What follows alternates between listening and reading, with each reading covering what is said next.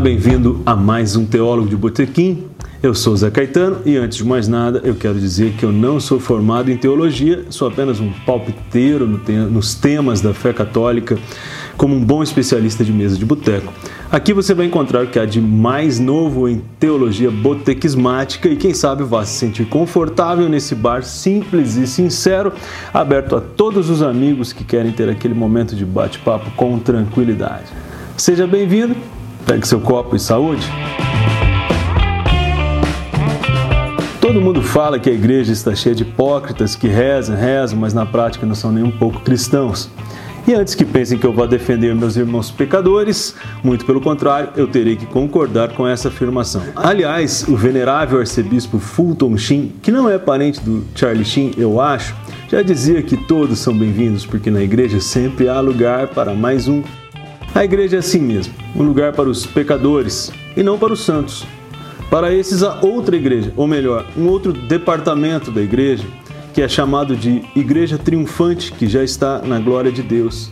Lembra que alguns episódios atrás eu falei de um outro departamento da igreja, que é a igreja padecente, que são aqueles que estão no purgatório. Né? Para nós, hipócritas, que ainda estamos sujeitos a viver nessa carne, pagar IPTU e outros impostos, aluguel, plano de saúde, escola das crianças, segurança do condomínio, conta do bar. É, por isso na oração da Salve Rainha, chamamos isso aqui de Vale de Lágrimas. Não é à toa.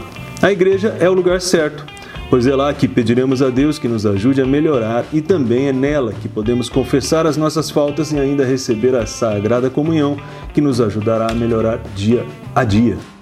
Contudo, é essa mesma igreja que nos deixou um manual de ação para dizer assim, que possamos ser menos hipócritas, e ela chamou isso de obras de misericórdia. Primeiro, nós vamos falar das obras corporais de misericórdia, que são extraídas do Evangelho de Mateus e uma delas do livro de Tobias, no Antigo Testamento. E são elas, e não tem muito o que explicar: é dar de comer a quem tem fome, dar de beber a quem tem sede, vestir quem está nu, dar morada a quem não tem, visitar um doente, visitar quem está preso, enterrar os mortos. Estas são as obras corporais de misericórdia. Por que corporais? Porque elas são atitudes muito práticas. Ao longo da vida, eu conheci pessoas que se destacaram eh, em todas essas obras ou deram uma especial atenção a uma ou outra obra de acordo com sua característica, seu temperamento pessoal. Meu falecido pai, por exemplo, todos os dias, todos os dias, ele atendia à vontade de um pedinte que vinha à nossa casa para solicitar um café com leite e um pedaço de bolo. Eu sei que é um pedido atrevido para quem está na rua, está passando fome, mas meu pai não media esforços para atendê-lo e pedia que minha mãe sempre tivesse um bolo desses feitos em casa para atender aquele mendigo. Quando meu pai faleceu, o mendigo ficou sabendo e foi à minha casa demonstrar seus pêsames. Depois nos mudamos daquela cidade e já não sabemos se ele ficou sem seu bolo e, seu, e sem seu café com leite. Meu pai fazia aquilo de coração. Um outro senhor, uma pessoa normal, pai de uma grande família, uh, a quem eu admiro muito, uh, todos os dias ele tinha o trabalho de, ao vir do seu sítio pela manhã, dar uma passadinha no velório municipal uh, para simplesmente rezar por quem tivesse falecido né, e estivesse ali sendo velado. Era uma Ave Maria, um cumprimento à família do falecido, mas ele fazia isso religiosamente todos os dias. E certa vez eu perguntei a ele o motivo dele fazer isso. E ele dizia que é importante compadecer de quem se foi, rezar pela sua alma e confortar a família. E sem contar então as miríades de sacerdotes, diáconos permanentes e ministros de Eucaristia que visitam todos os dias os hospitais e as prisões para levar a comunhão. Ou até mesmo um ombro amigo, né? Portanto, se você quiser fazer parte desse belo grupo de hipócritas do qual eu faço parte, a lista de afazeres é essa: são as obras corporais de misericórdia Escolha uma dessas e põe a mão na massa, tem lugar para todos. Quando alguém vê a lista dessas obras, pode até achar que seja obrigação de todo cristão, e é a mais pura verdade, é a obrigação de toda pessoa, até eu diria, não só do cristão, mas de toda pessoa de bem. Mas eu duvido que alguém tenha tido a iniciativa, só de ouvir esse podcast, de levantar o bumbum gordinho da cadeira e visitar alguém que esteja preso, por exemplo. Né? É complicado, é difícil, não é tão fácil assim não. Mas não se desespere, caro amigo, pois além das obras corporais de misericórdia, a igreja também nos ensina outro caminho bem prático para viver a fé com eficácia, que são as obras espirituais de misericórdia. Todas essas obras são uh, voltadas a aliviar o sofrimento das pessoas e devem ser movidas pelo amor e pela pureza de intenção. Esse é um outro detalhe também. Não adianta você ir lá só para mostrar que você está fazendo, né? Para tipo apagar algum karma. A igreja não trabalha com karmas. A gente não acredita nisso. A gente faz a obra de misericórdia por amor, por amor a Cristo, porque Ele deixou o exemplo. Então vamos, vamos à lista. A primeira das obras espirituais de misericórdia é instruir o ignorante. Cuidado, não vá buscar seu amigo aí, mastodonte, ensiná-lo a comer de garfo e faca, ainda que isso também seja uma, uma obra espiritual de misericórdia. Né? E também falar para ele que ele não precisa, tipo, emitir um arroto gigante logo após ingerir cada uma das 22 long necks que ele toma toda noite. A ignorância tratada aqui é justamente a ignorância em relação às coisas de Deus. É dizer, por exemplo, para o pai daquela adolescente que ela não deve ir à missa mascando chiclete block, especialmente se ela já fez sua primeira comunhão. Ou explicar que o dízimo não é para o padre comprar um carrão, mas para pagar as contas de luz da igreja, a faxineira, a manutenção do próprio templo. Apesar, se tem padre andando de carrão, e tem, certamente não é com minguado o dinheiro do dízimo. Eu conheço as paróquias, eu sei o perrengue que os padres passam para arrecadar o dízimo e eu sei que o dízimo não dá para nada. Tanto é que se você for em todas as paróquias do Brasil, além do dízimo, você vai ver os padres fazendo bingo, uh, quermesse, rifa e tudo que tem de direito para se fazer, justamente para poder consertar um telhado, por exemplo. Então, se tem padre andando de carrão por aí, certamente não é com o dinheiro do dízimo. Ele deve fazer alguma outra coisa, por exemplo, sei lá, é um artista, enfim, e, e ganha dinheiro de outras formas, mas não é com o dízimo. O dízimo não dá para comprar carrão. Outra obra espiritual de misericórdia: aconselhar quem está na dúvida. Dar bons conselhos, essa é a meta, mas bons conselhos baseado em toda a gama de ensinamentos e experiência dos dois mil anos de igreja. Já diziam os tolos que se conselho fosse bom, se vendia. Mas há sim conselhos que são bons, principalmente se movidos pela pureza de intenção e se brotarem da experiência de vida e de fé de quem está dando e, se forem dados gratuitamente, contribuem para a nossa própria santidade. Aqui precisamos nos ater aos ensinamentos dos elfos do Senhor dos Anéis. Vocês já sabem que eu gosto de Tolkien, não é mesmo?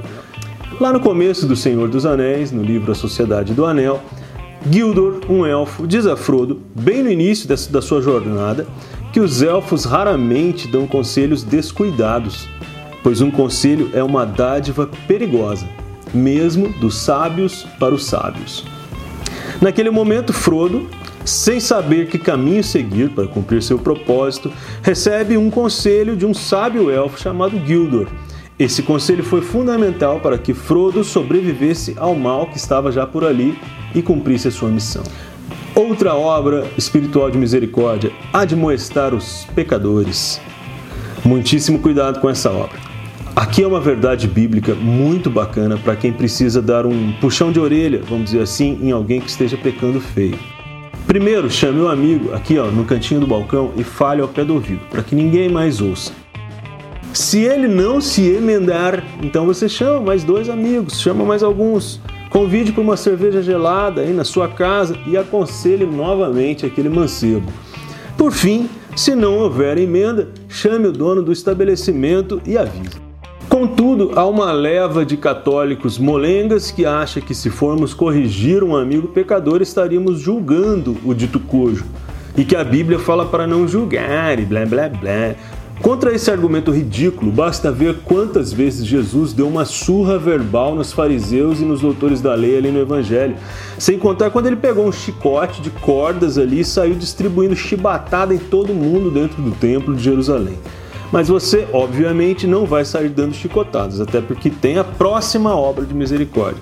Aproveite, dá uma lida lá na carta de São Tiago, capítulo 5, versículos de 19 a 20. Outra obra espiritual de misericórdia: suportar os erros dos outros com paciência. Certa vez ali um menino bem traquina acompanhava sua mãe que conversava com o padre na porta da igreja. Num momento, o, o peste ele viu o confessionário vazio e se escondeu no lugar onde o sacerdote fica, né, atrás da cortininha.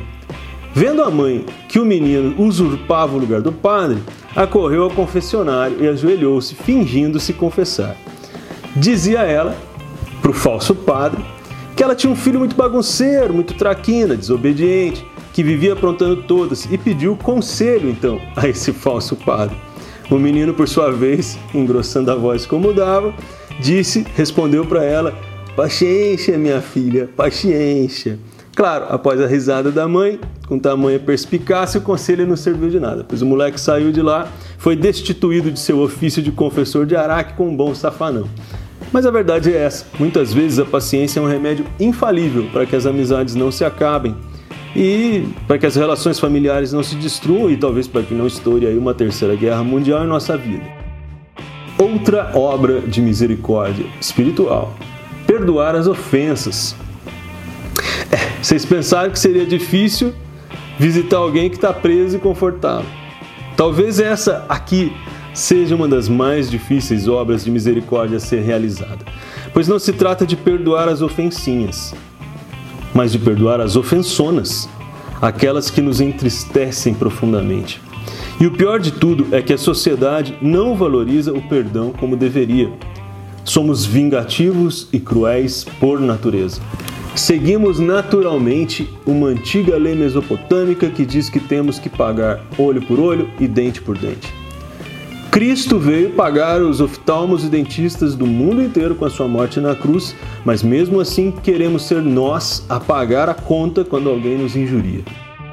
Como pretendo dedicar um capítulo só sobre essa necessidade de perdoar no nosso um futuro podcast, talvez, eu vou me deter por aqui, somente esclarecendo que perdoar não é fácil e muitas vezes é necessário rezar muito, até que Deus mesmo nos dê a graça de perdoar uma ofensa. Então, se você até agora não conseguiu perdoar uma ofensa, não se desespere, reze. Peça para Deus essa graça de ser como Ele, perdoar quem lhe está ofendendo. Sexta obra espiritual de misericórdia: confortar os aflitos. Essa é uma das minhas preferidas. Não porque eu tenha um dom especial de confortar as pessoas, muito pelo contrário mas porque existiram momentos em minha vida em que eu precisei do conforto e algumas almas maravilhosas me ouviram e me ajudaram com palavras e orações. Talvez essa seja uma das obras mais praticadas pelos donos de bares, não é mesmo? Não é fácil ficar ali no balcão ouvindo as dores de quem encosta, é uma vocação única. Sétima obra espiritual de misericórdia: rezar pelos vivos e mortos.